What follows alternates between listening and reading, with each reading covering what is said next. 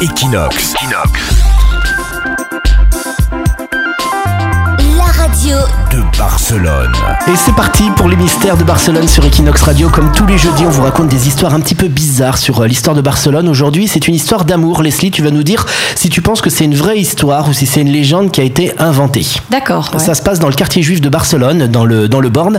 C'est l'histoire d'une juive, qui était d'ailleurs la fille la plus belle de Barcelone, nous dit l'histoire, qui était en relation de couple avec le garçon le plus beau de la ville, qui lui était chrétien. Alors tu le sais, à l'époque, les relations sentimentales entre les juifs et les chrétiens, c'était un peu compliqué. Oui, si t'étais pas de la même religion, tu pouvais pas avoir une relation. Exactement, et la fille était tellement amoureuse, elle a dit Je veux qu'on se marie. Le garçon a dit Mais toi tu es juif, moi je suis chrétien, je suis désolé, je préfère qu'on reste comme ça en concubinage, mais devant ma communauté, je ne peux pas me marier. La fille a tellement été vexée qu'elle a dit Bah si tu veux pas te marier avec moi, on rompt tout de suite.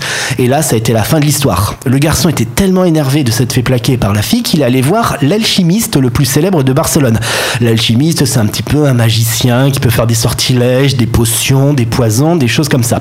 Et donc euh, l'alchimiste dit qui est-ce que tu veux assassiner? Et lui, il dit bah c'est ma copine, c'est une fille. L'alchimiste dit très bien, moi j'ai un poison spécial pour les filles, on va mettre un petit peu de poudre dans une rose et quand la fille va respirer la rose, elle va être empoisonnée, elle va mourir tout de suite. Le garçon dit très bonne idée. Le soir même, il prend rendez-vous avec sa copine en disant pour célébrer notre rupture, je voulais t'offrir une petite rose. Il donne la rose à la fille, elle le respire et elle meurt sur le coup.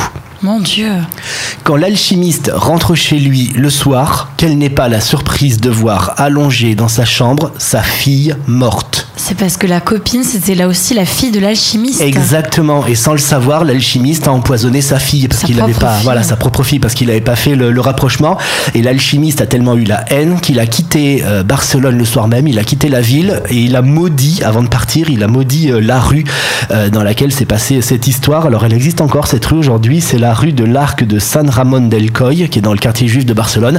Et certains voisins dans cet immeuble auraient encore entendu aujourd'hui des pleurs, des cris car la rue aurait été maudite. Mon Dieu, donc ne jamais habiter en hein. Equinox.